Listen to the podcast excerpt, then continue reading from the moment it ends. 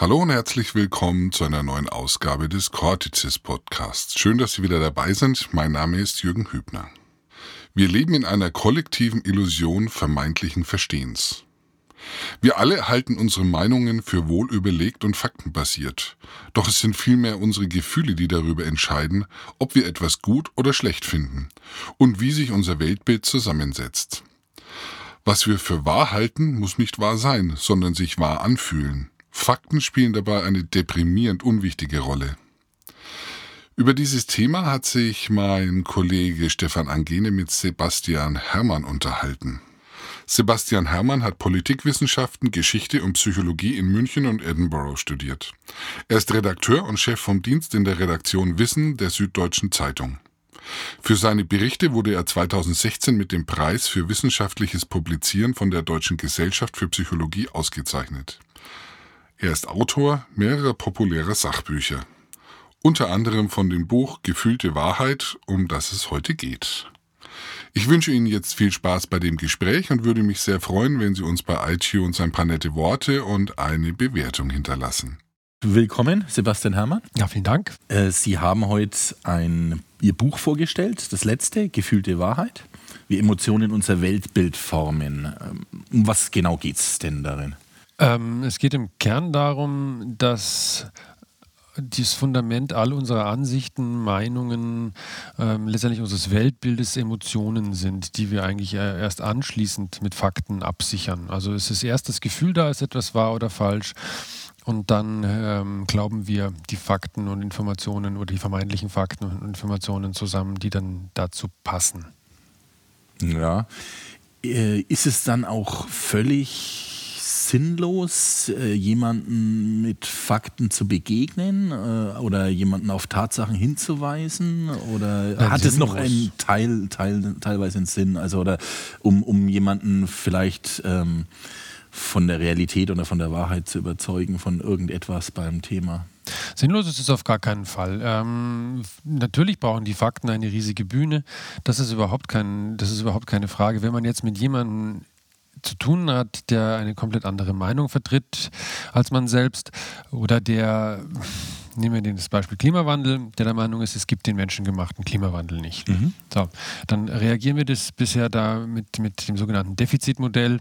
Ähm, man geht davon aus, diese arme verlorene Seele äh, ist auf diesem Pfad geraten, weil sie nicht alle äh, relevanten Informationen zum Klimawandel hat. Dann kommt man dann irgendwie mit was weiß ich, CO2 mit sonstigen Gletschern und ich weiß nicht was alles. Das ist so diese Haltung, dass man in Diskussionen denkt, ich habe die geilste Studie, hier, bam, Alter, hier ist die Studie und jetzt ja. musst du endlich einsehen, dass ich richtig recht habe. Und dann wundert man sich, dass äh, das Gegenüber das dann aber trotzdem nicht Völlig akzeptiert. unbeeindruckt ist davon. Genau. Und ja. das liegt unter anderem daran, ähm, dass dieses, diese Meinung sich aus etwas anderem speist. Also jetzt, wenn wir beim Klimawandel-Thema bleiben, ähm, der ist aus anderen Gründen zu, zu, dieser, zu diesem Schluss gekommen. Und wenn es nur zum Beispiel ganz banal ist, ähm, dass das nicht sein darf, weil es so, so bedrohlich ist. Das macht mir Angst und deshalb will ich diese, äh, diese Wahrheit nicht akzeptieren.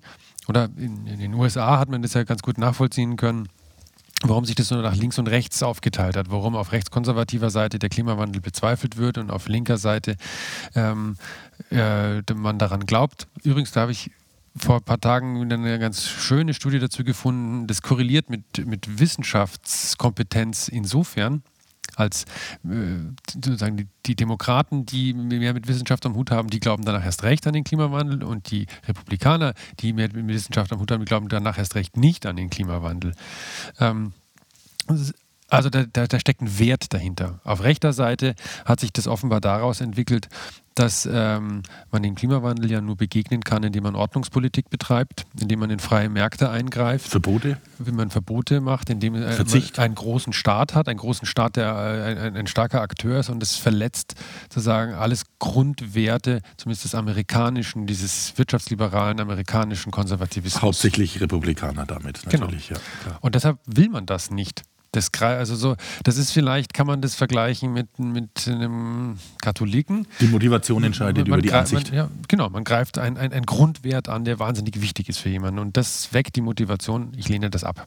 Und dann fängt man an, Zeug zusammenzusammeln, warum es eigentlich gar nicht sein kann und so weiter.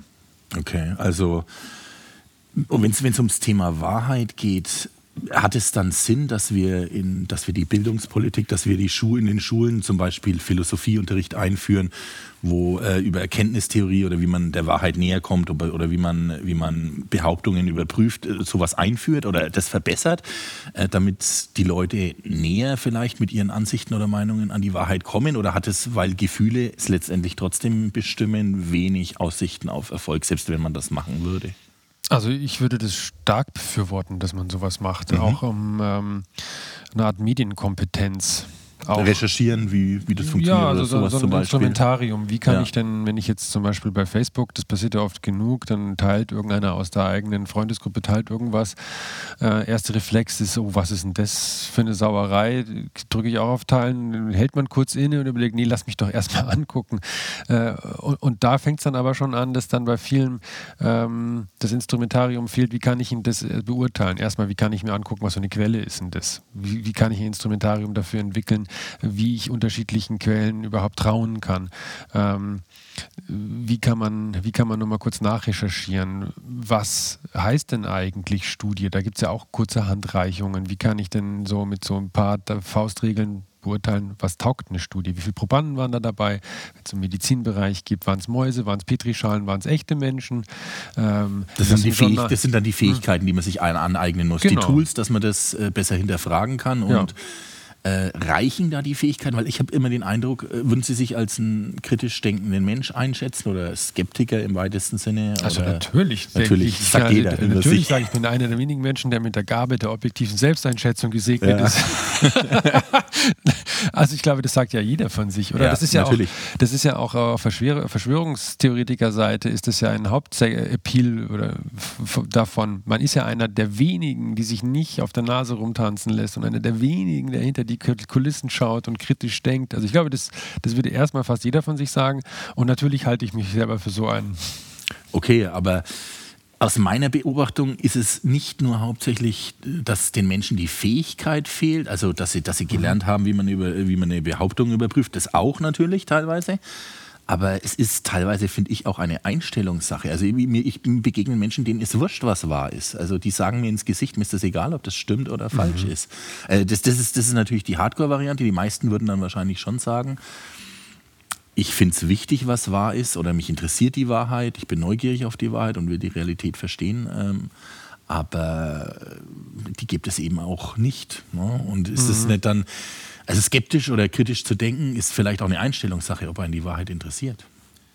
Ja, selbstverständlich. Ähm, also es, meine, die Wahrheit ist so ein Riesenwort. Was ist denn die Wahrheit? Also ich glaube, das muss man auf einzelne Themenfelder beziehen. Was, wir könnten es ja mal versuchen zu definieren, was die Wahrheit ist. Oh also Gott, ich glaube, da haben sich ja schon Generationen an Philosophen die ist, Wahrheit dran, ist, äh, ist nicht richtig. die Wahrheit, sondern die Zähne dran ausgebissen.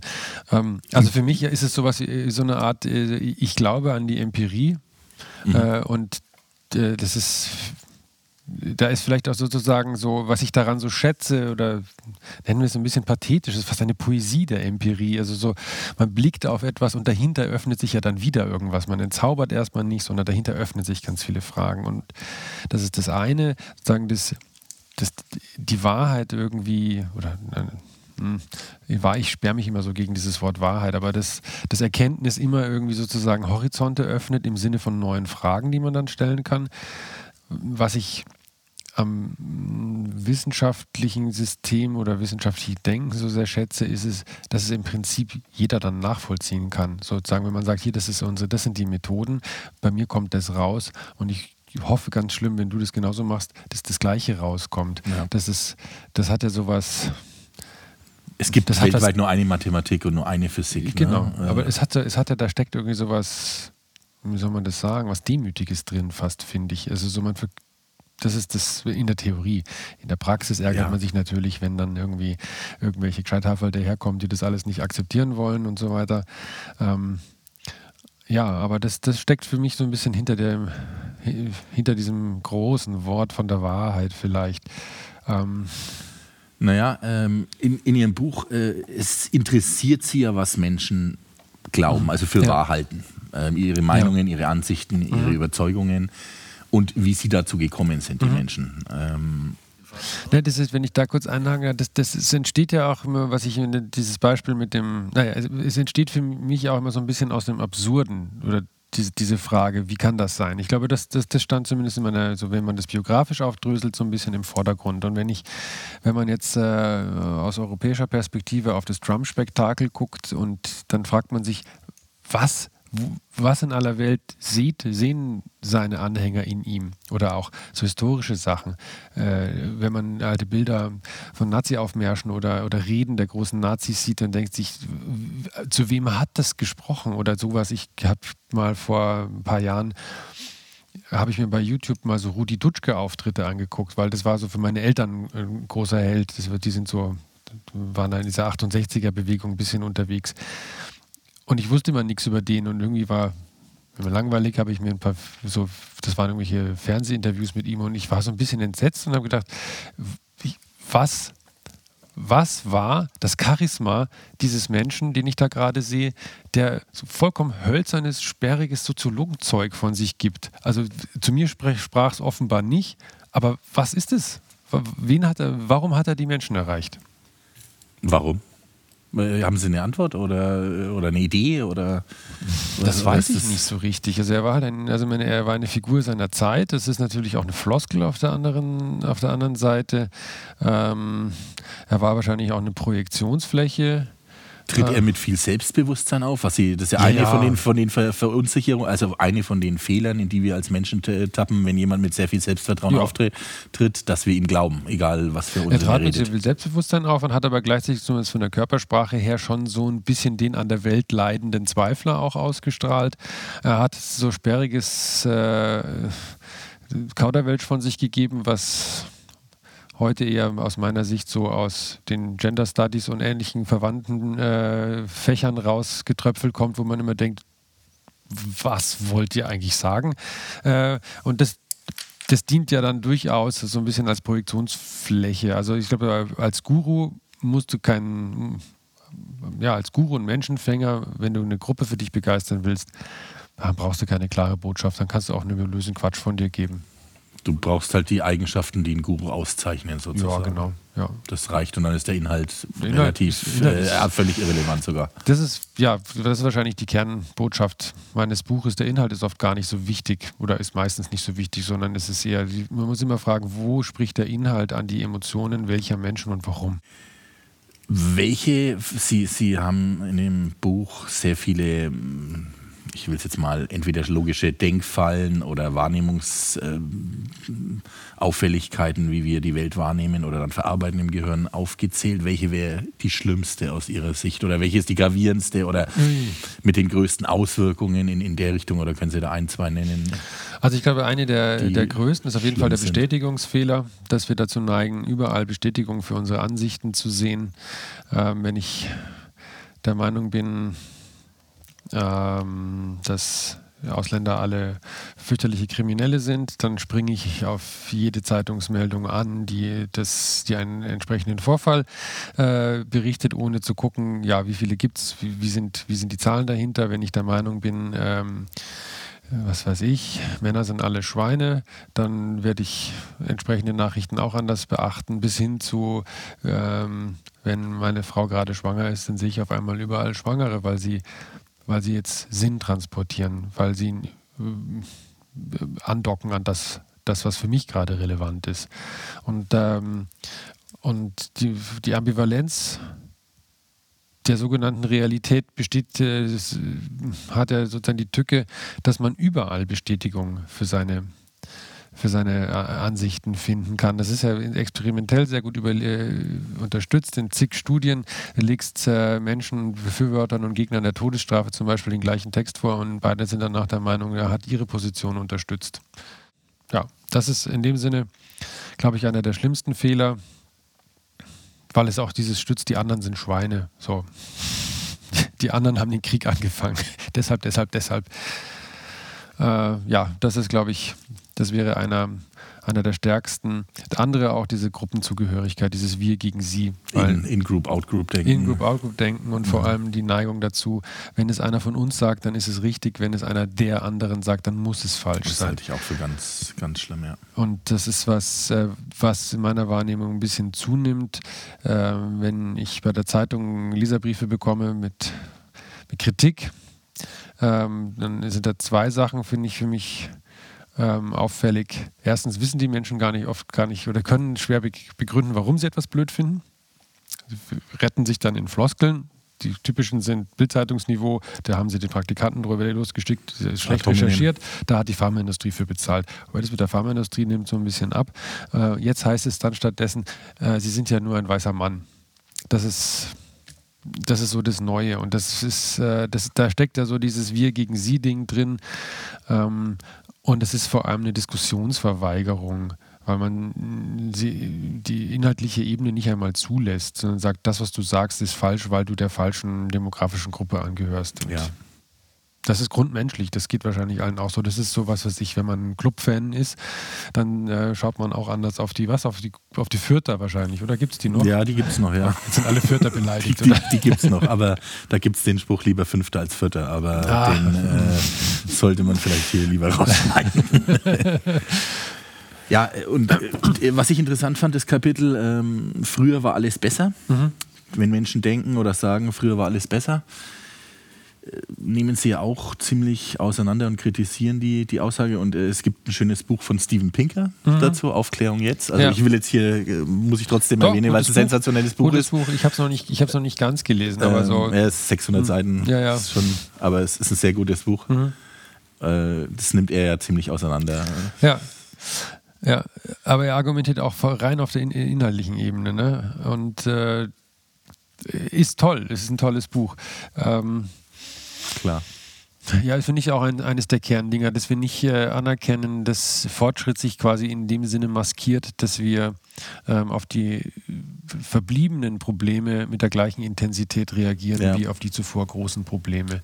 Das ist in gewisser Weise mit Drogeneffekten vergleichbar. Wenn jemand äh, Drogen nimmt ständig, der braucht immer eine höhere Dosis, weil er einen Gewöhnungseffekt mhm. hat oder also so tendenziell ungefähr.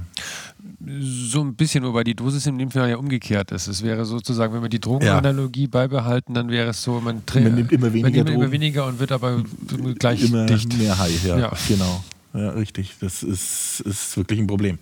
Und das ist ja oft da, ähm, wo, also das lässt sich ja auch in vielen Themenfeldern gut beobachten, wie zum Beispiel das da, wo die wenigsten Migranten wohnen, die Vorbehalte am höchsten sind oder an amerikanischen ja. Universitäten oder auch, nehmen wir jetzt den Beispiel mit dem Gomringer Gedicht in, in, in Berlin, wo äh, die Wortreihung Alleen, Frauenblumen, Bewunderer von der örtlichen Asta als äh, frauenfeindlich äh, betrachtet wurde. Das kann man ja auch so sehen.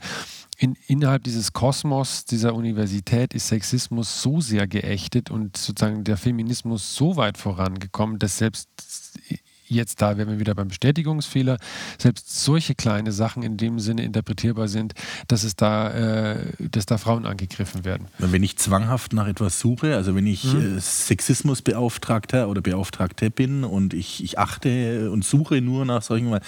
mein, mein Beruf muss ja dann auch irgendwann, ich muss ja was finden, sonst habe ich ja keine ja, Daseinsberechtigung. ich muss ja was finden mhm. und, und dann finde ich irgendwas und dann wird es halt das Level immer niedriger sozusagen. Also genau. äh, es ist wie, wie der Spruch, wie geht der Spruch, wenn, wenn ich in Hammer bin, dann sieht alles wie ein Nagel für mich aus, genau. so ungefähr. So ist es. So ist es. Das wäre übrigens, finde ich, jetzt ist es, grätsche ich da mal rein, das finde ich für die Skeptiker eigentlich ist eines der wesentlichen Themen. Ähm, so, die Homöopathie, ja, ist Abgehakt. recht, ist recht. Ich finde es ich sehe weiterhin ein, es ist relevant. Ich finde es brutal langweilig mittlerweile. Das hat mich früher auch ich umgetrieben. Auch, ja.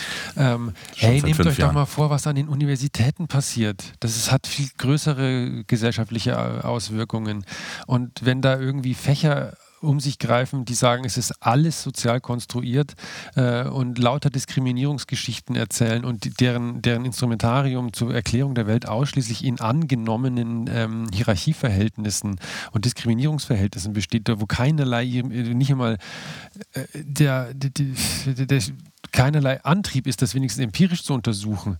Ist da wirklich diese, diese dieses Gefälle. Das sind ja alles nur Annahmen, um daraus immer wieder neue, gleiche Diskriminierungsgeschichten zu konstruieren. Ey, das ist das Skeptiker-Thema. Das ist für mich das Skeptiker-Thema. Ja, ich, ich habe persönlich, also das ist meine persönliche Meinung, ich habe auch teilweise Probleme, mit Political Correctness oder der Meinungsfreiheit, also Tabuthemen. Ich will keine Tabus haben. Ich will, mhm. dass man über alles reden kann. Mhm. Das ist für mich wichtig, weil ein Tabu bringt fast nie was. Äh, wenn man über etwas nicht reden kann, dann kann man nichts mhm. lernen, man kann sich nicht austauschen.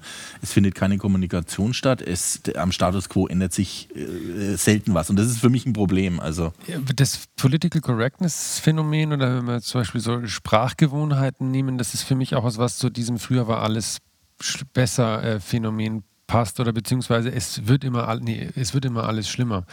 Mhm. Es ist ja sozusagen so, wenn wir sagen, äh, eine bestimmte Bevölkerungsgruppe ähm, darf nicht mehr mit diesem, mit diesem Begriff bezeichnet werden. Ähm, wer, wer das tut, ist, ist ein schlechter Mensch. Okay, dann äh, einigt sich eine Gesellschaft langsam drauf, indem der eine Begriff verschwindet, durch den anderen ersetzt wird. Äh, und zehn Jahre später machen wir den gleichen Streit mit dem neuen Begriff. Jetzt ist auf einmal der halt irgendwie schlimm, weil das dahinterliegende Problem emotional immer noch äh, da ist. Sozusagen, es gibt, es gibt ja natürlich ein Problem mit Rassismus und mit Diskriminierung. Da müssen wir überhaupt nicht drüber diskutieren. Das Problem ist, dass wenn man drüber diskutiert, man immer in die Ecke kommt, du, du siehst dieses Problem nicht. Ja. Ne, jetzt habe ich wieder ein bisschen den Faden verloren, aber das ist sozusagen diese, die Begriffe ändern sich. Äh, der eine wird durch den anderen abgesetzt äh, und ersetzt, aber die, die Strukturen dahinter und das Denken dahinter bleibt das Gleiche und das Problem wird gleich wahrgenommen. Das ist, das sind so Stellvertreterkriege oder so, so Scheinkämpfe irgendwie. Das stört mich daran. Ich habe noch eine ganz andere Frage. Ihr Artikel Globalisierung des Kreißsaals. Ach, das ist ein Evergreen War das, geworden. Ja, das wollte ich nämlich jetzt mal nachfragen. ja. Äh, ist das äh, einer der meistgeklickten oder meistgelesenen oder können Sie das, haben Sie da Feedback oder das Daten drüber nicht. oder wissen Sie es nicht? Oder, das müsste ich mal nachschauen. Also äh, ob, ob, man das nachschauen kann, weil äh, oder werden Sie darauf angesprochen? Äh, es ist auf jeden Fall der, ist, ist der Text, der äh, seit, den habe ich, wann habe ich den geschrieben? 2012, 13, äh, 10, Nee, früher, 2000, früher. November 2010 ist mein erster Sohn auf die Welt gekommen gekommen und ich meine, ich habe den dann äh, ähm, drei, vier Monate später geschrieben. Mhm. Und was mir ganz arg war, war, dass ähm, unsere Hebamme danach wahnsinnig sauer auf mich war. Die hat ihn gelesen? Ja, Ohne, ja dass natürlich. Gezeigt haben, äh, und äh, das fand ich ganz tragisch, weil das eine ganz tolle war. Mhm, das ist äh, und, aber ähm, das Schade. war, ähm, das ist der Text, der seitdem immer wieder auftaucht. Ich glaube, so einen Evergreen habe ich seitdem nicht gemacht. Ja. ja. Na, es ist sehr gut geschrieben und ich stimme auch fast allem oder mehr oder weniger allem da drin zu. Also, das ist ja, wir hatten dann bei unserem zweiten Sohn auch wieder eine Hebamme, die war auch super nett und die hat auch permanent Globuli empfohlen. Und jetzt sind wir mal wieder beim Homöopathie-Thema, aber egal. Da, da nicht, nur, dann, nicht nur Alternativmedizin, ja, das ist ja nicht nur Homöopathie. Da bin ich dann aber immer so damit umgegangen und auch meine Frau auch, die damit auch nichts am Hut hat, aber die da auch irgendwie so eine gewisse Gelassenheit hat wir haben dann, wir haben sie dann halt einfach immer empfehlen lassen. Dann hat sie immer gesagt, da kann man auch dies und das dann machen und ja, dann hat sie das halt aufgeschrieben und, und gut ist. Also damit, das war es dann auch. Also wir haben nicht versucht, sie zu bekehren oder irgendwie irgendwas, sondern es halt einfach geschehen lassen. Ja, aber liegt es dann doch irgendwie, es gibt auch Ärzte, die Alternativmedizin, mhm. ähm, die da mm, involviert sind sozusagen, aber liegt es nicht doch an der Ausbildung oder am Wissen über etwas, äh, dass, dass da die Prozentzahl einfach vielleicht höher ist, dass die esoterisch veranlagt sind oder weil es ja vielleicht doch weniger Ärzte gibt, die esoterisch veranlagt sind. Also ich habe jetzt keine mhm. empirischen Daten dazu, aber es wäre jetzt meine Idee, ähm, dass das doch einen Einfluss hat, weil es ist halt die Hoffnung, weil äh, wenn man, wenn man durch Bildung nichts erreicht, dann ist halt schwierig. Äh, immer nur Emotionen. Mhm. Also Heilpraktiker ist ein ähnliches Thema, ja. ja, ja. Äh, was, was halten Sie von Heilpraktikern, Heilpraktikerinnen mit großem I? Ah, schwierig, dass es da ein Berufsstand ist, der äh, solche geringen qualitativen Standards an seine Ausbildung anlegen muss und dann anschließend unter dem Ruch des, äh, des, des, des Medizinischen auf Patienten losgelassen wird. Und ich glaube, es da, da, bin ich aber überfragt. Ich glaube, es mhm. gibt also den Heilpraktiker im Psychotherapiewesen. Das ist, glaube ich, was, was, was, äh, was ganz ordentliches, was, glaube ich, eher ein juristisches Konstrukt ist. Aber dann gibt es halt Leute, die dürfen irgendwas machen. Und Eine Freundin, ähm, in, die äh, an Krebs gestorben ist und mhm. die dann auch in ihrer, in ihrer Not äh, sich auch ganz viel Hilfe in solchen Kreisen gesucht hat und bei einer Heilpraktikerin landete, die von sich behauptete, ähm, sie hätte, habe noch nie eine Krebspatientin oder einen Krebspatient verloren. Und als es dann klar war, dass es doch zu Ende geht, hat diese Heilpraktikerin sie rausgeschmissen und hat gesagt, du hast dich nicht an das gehalten, was ich gesagt habe und deshalb bist du selber schuld. Und das ist sowas, ja, das da, ist da ekelhaft. Krieg ich, da weiß ich gar nicht, wohin mit mir, wenn ich, also das ja, aber das ja. ist ganz gängig dort in ja, den ja. Kreisen, dieses, dieses ähm, äh, Du bist selber schuld, wenn es nicht klappt. Das ist zumindest ein Argument. Ich da, gewinne oder du verlierst. Ja. Ne? Das ist. Mhm. Wie, wie kommen Sie auf Ihre Inspiration? Ich meine, Sie haben Psychologie studiert, äh, auch neben Geschichte und Politikwissenschaft. Mhm. Ähm, ist, ist die Inspiration dann wirklich Studien und Fach äh, und Abstracts sich durchzulesen oder ähm, ja? Ja, so finde ich zumindest Als An Themen. Also äh, ich suche immer nach Studien, äh, die, die zu dieser Thematik passen. Ich bearbeite äh, bei der Süddeutschen Zeitung vor allem Sozialpsychologie oder Psychologie. Ähm, ich suche natürlich irgendwie zu Sachen, die passen, also andersrum, ich, ich, ich suche, also ich, ich scanne halt die, die Publikationen, was dann neu kommt.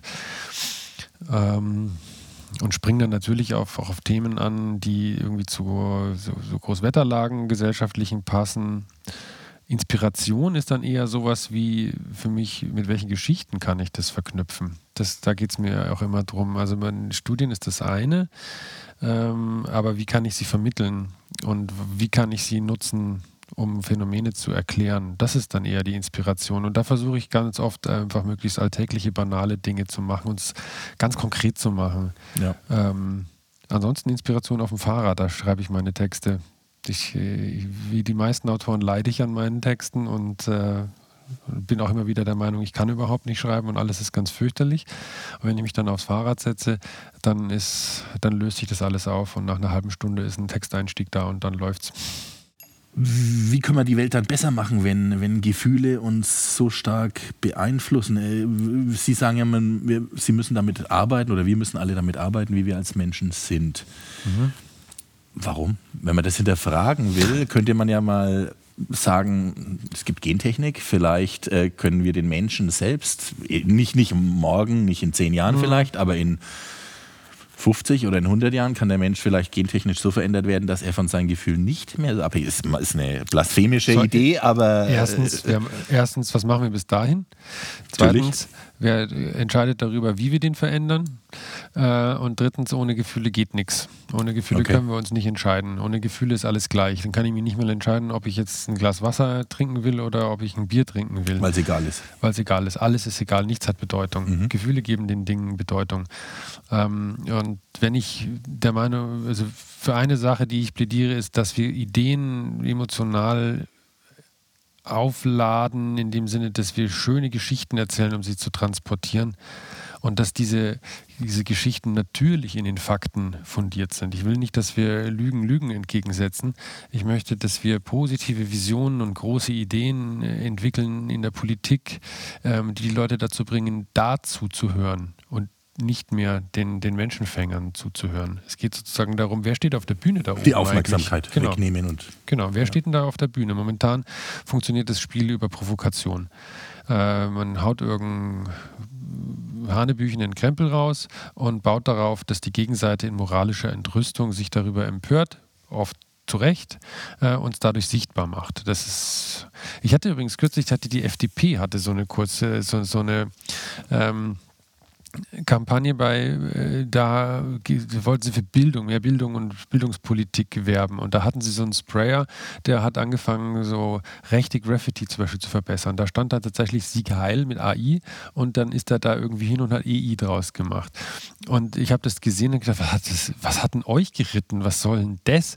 Und dann brodelte das da schon bei Twitter. Und dann habe ich gedacht, nee, äh, die haben das Spiel als auch begriffen. Die haben das Spiel begriffen. Die haben damit die linke äh, die, die, die Twitter-Blase angepiekst und dadurch hat man diese Kampagne wahrgenommen, weil sonst würde sich keine alte Sau für irgendeine Kampagne von so einer Partei, die irgendwie in der Versenkung verschwunden ist und die total öde ist, interessieren.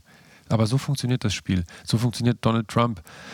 Provokation und durch die Gegenreaktion ähm, Öffentlichkeit bekommen. So. Und ich wünsche mir Gelassenheit, mehr Gelassenheit und Haltung, dass wir sagen, dass wir sagen können, ach komm, ist Provokation, da müssen wir uns nicht weiter mit beschäftigen und stattdessen stellen wir die guten Ideen, gut im Sinne von die menschlichen Ideen, die lösungsorientierten Ideen, stellen wir die auf die Bühne. Und die müssen wir halt so erzählen, dass die Leute Bock haben zuzuhören. Um bei Donald Trump zu bleiben, wie sehen, wie verfolgen Sie das Ganze dort? Schauen Sie sich Late Night Talker an in den USA, Stephen Colbert ja. oder Jimmy ja, Kimmel ja, oder ist das Jimmy Kimmel? Ich ja, glaube Jimmy, Jimmy, Kimmel, und äh, John Oliver oder ich weiß es nicht, wen es noch alles gibt. Äh, ja, also als, Seth, Seth Meyers. Als die äh, nach der Wahl von Donald Trump war ich wirklich vollkommen durch den Wind. Da habe ich irgendwie so, so, so eine Art kindliche Atomkriegsängste so von der Art wieder gehabt, wie damals in den 80ern. Er hat den Zugriff auf den roten Button. Ja, ähm, dann habe ich das teilweise fast exzessiv oder manisch verfolgt. Ähm, und tatsächlich, ich habe viel solche Late-Night-Talker angeguckt. Ich habe Stephen Colbert ständig angeschaut, Seth Meyers, aber da immer nur dieses äh, Time for a Closer Look. Äh, Jimmy Kimmel gelegentlich, äh, John Oliver auch. Das war mir dann, ähm, aber das hat sich komischerweise vollkommen erschöpft. Ich habe irgendwann äh, gemerkt, äh, dass man mag das dann vielleicht. Mh, hm, Normalisierung nennen. Nee, Normalisierung ist das falsche, falsche Begriff, da wurde ja immer vorgewarnt. Das ist Abstumpfung. Ab, Auch nicht. Sättigung. Sättigung. Es ist, genau, es ist so, ähm, es ist Showbusiness. So, und jetzt hast du das Gefühl, okay, äh, ich habe die erste Staffel von der Trump-Serie, die fand ich ganz geil. Die zweite Staffel fand ich auch super. Bei der dritten Staffel habe ich schon über Serienfinale gemault. Und, und bei der nächsten Staffel, mhm. da bin ich irgendwie, wird es mir jetzt zu langweilig. Das ist es vielleicht. Und dann denke ich mir, mein Gott, was ist es mit dir los? So kannst du doch nicht auf die Politik blicken. Aber das ist es. Das ist Showbusiness. Ja. Also Sie lesen jetzt nicht Washington Post oder New York doch, Times doch, auch teilweise doch, einfach aus ja beruflichen Gründen dann oder aus beruflichen Gründen. Äh, klar, und da steht dann auch der ein oder andere Artikel natürlich. Ja, das, auf, das sowieso oder ähm, New Yorker, The Atlantic und, mhm. und solche Dinge. Das, das lese ich immer wieder. Aber Donald Trump ermüdet. Ich habe jetzt gerade so ein leichtes Revival. Ich glaube, ich habe in den letzten zwei Monaten so oft Stephen Colbert geguckt wie in dem Jahr davor nicht mehr. Ich schaue es regelmäßig, also mhm. das ist schrecklich. Der ist gut. Das, das, ist gut, aber es ist halt die Frage, ob sie es richtig machen. Also nach ihrer Hypothese sozusagen mit den Emotionen und der Bühne bilden, weil sie, sie mhm. bieten ihm natürlich Bühne, wenn sie seine Twitter-Rants äh, da rauspacken. Und naja, die sie machen es aus ihrer Sicht natürlich super. Das, das, aus der Sicht geht es jetzt nicht, nicht darum, also ja. sie bedienen halt ihr Publikum. Klar. Das macht das, und er bedient sein Publikum. So, das machen sie alle perfekt. Polarisierung. Genau. Und er ist, ich weiß nicht, ich frage mich bei ihm immer, ob er es bewusst macht oder ob er halt irgendwie zufällig ist, dass es so perfekt ist. Er ist er halt einfach, er macht das wie kein anderer. Also strategisch so. ist es schlau, äh, ja. wie er es teilweise macht, weil er halt. Ich glaube nur äh, immer nicht, dass es strategisch ist. Ich Nein, glaube ich, glaub, auch nicht. Glaub ich auch nicht. Nein, ich glaube wirklich, dass mhm. er dumm ist. Also äh, alles, alles, was ich an Belegen gehört habe, wie er ist als Mensch, ist er nicht besonders intelligent. Also auch von Aber dann sagen wir so, er ist, er ist dieser Mensch, er ist diese Persönlichkeit und die ist einfach perfekt für das, was er da macht. Ne? Das Wahlsystem ist natürlich auch das Problem, dass, weil es kein weil Popular Vote nicht aber gewinnt. Was mir am meisten Angst macht gerade, ist, dass ich äh, immer mehr fürchte, dass er noch eine Abendszeit kriegt, weil ähm, das ist durchaus möglich. Ähm, wenn wir dieses Wir gegen Sie-Gefühl nochmal kurz aufgreifen, das ist ja immer auch so eine gegenseitige Radikalisierung. Mhm. Das, das, ähm, das kennt man von sich persönlich. Sagen wir mal sowas, man ärgert sich über seine eigenen Eltern, ähm, aber wenn der Partner sagt, dass die eigenen Eltern nervig ist, dann fängt man an, sie zu verteidigen und ärgert sich, dass der Partner, was, was soll denn das? So, das ist so ein bisschen, ähm, wenn man so angepiekt wird, dass man äh, irgendwas verteidigt, was man teilweise selbst so ein bisschen schräg findet. Und ich glaube, dass ähm, Obama, müssen wir mal anerkennen, war für die amerikanische Rechte eine, offenbar eine irre Provokation.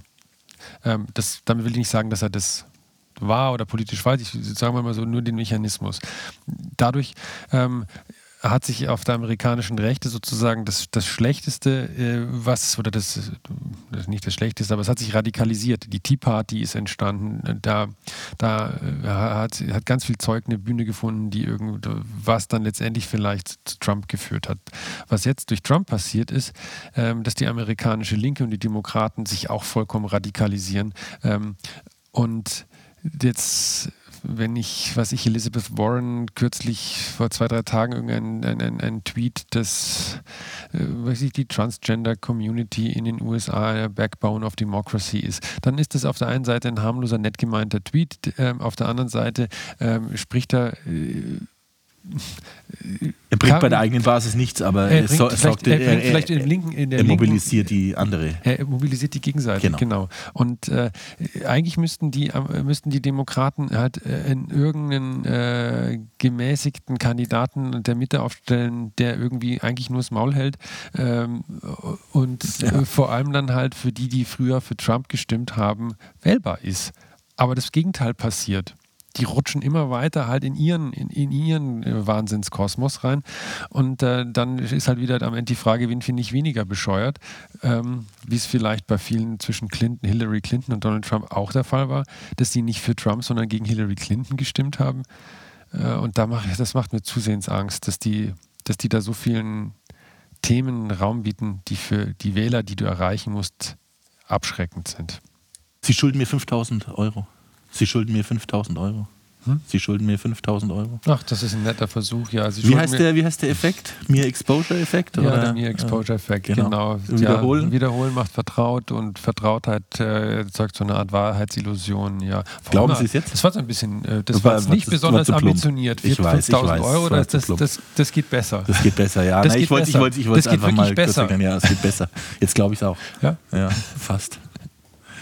Nee, aber es ist auch, also es, es gibt ja unendlich, also nicht unendlich, aber es gibt sehr, sehr viele, also mehr als Dutzende oder Hunderte von logischen Fehlschlüssen und, und äh, Biases, denen wir unterliegen. Mhm. Ähm, bei den anderen sieht man es immer, bei ja. sich selbst eher nicht so. Und interessanterweise finde ich, ist es auch das Wissen darum, es hilft einem auch nur ganz bedingt.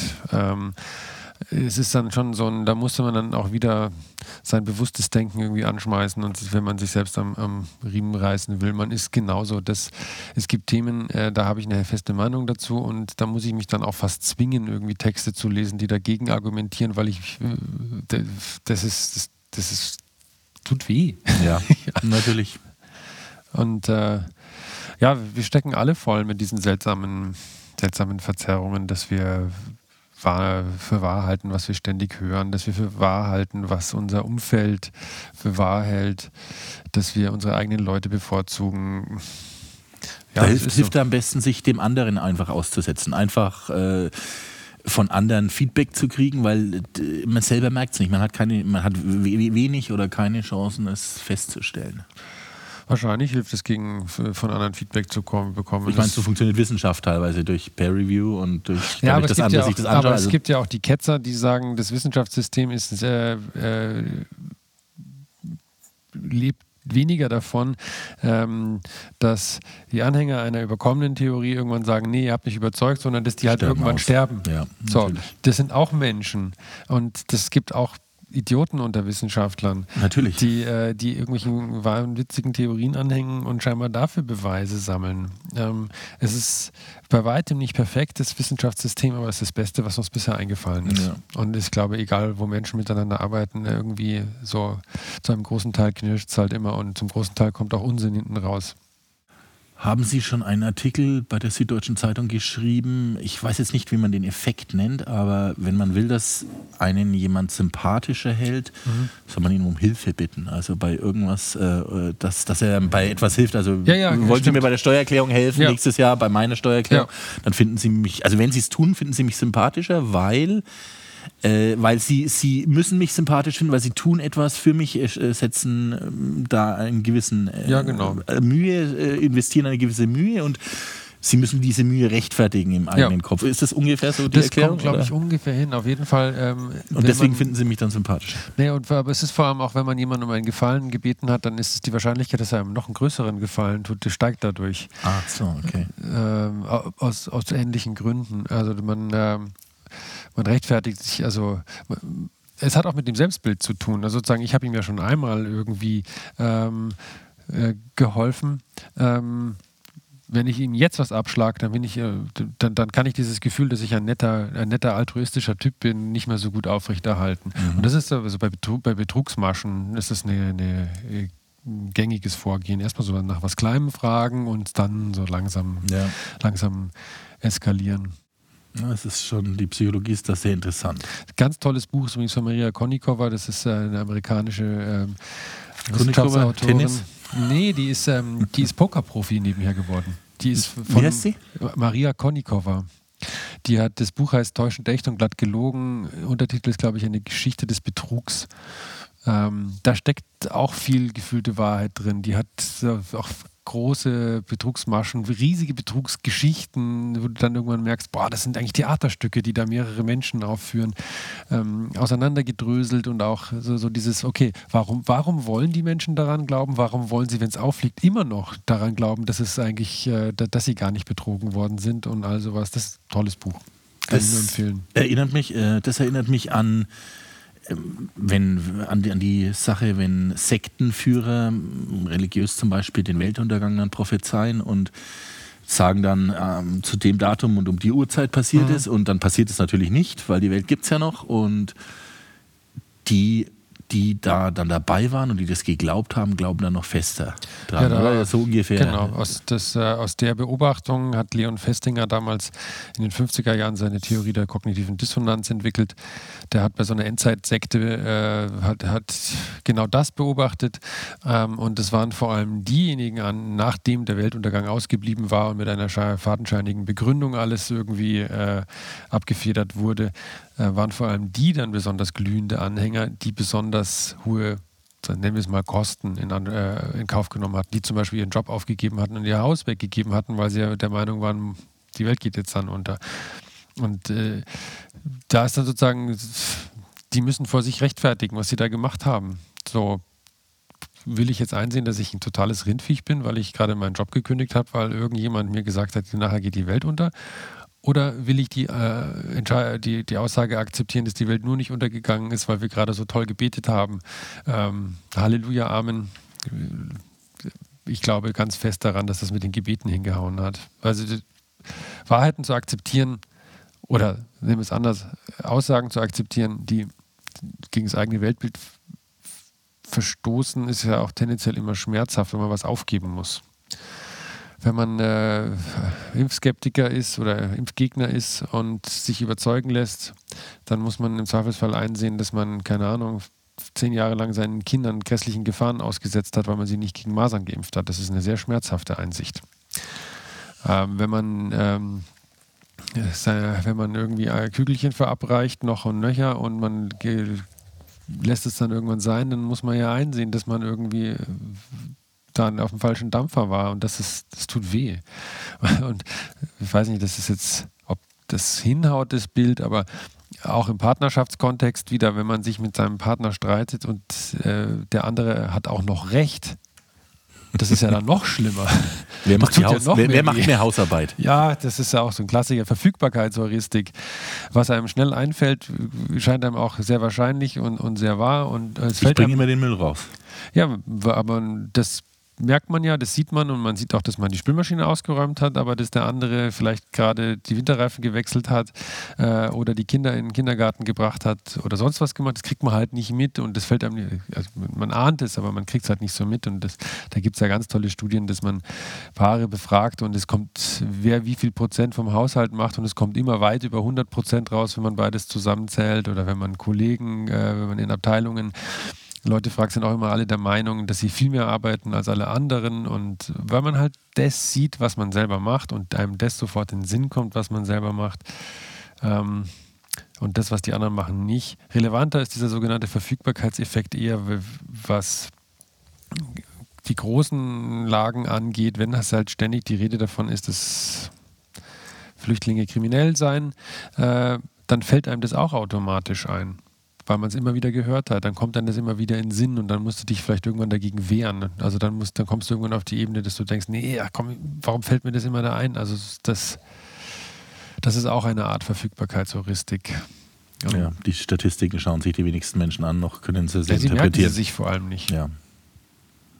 Da kommt unser schlechtes Gedächtnis dann ins Spiel auch noch. Das ist sehr selektiv. Ja, weil es nicht äh, emotional ist. Also so, ja. wir merken halt, wir merken uns das gerne, was zu unseren Ansichten passt.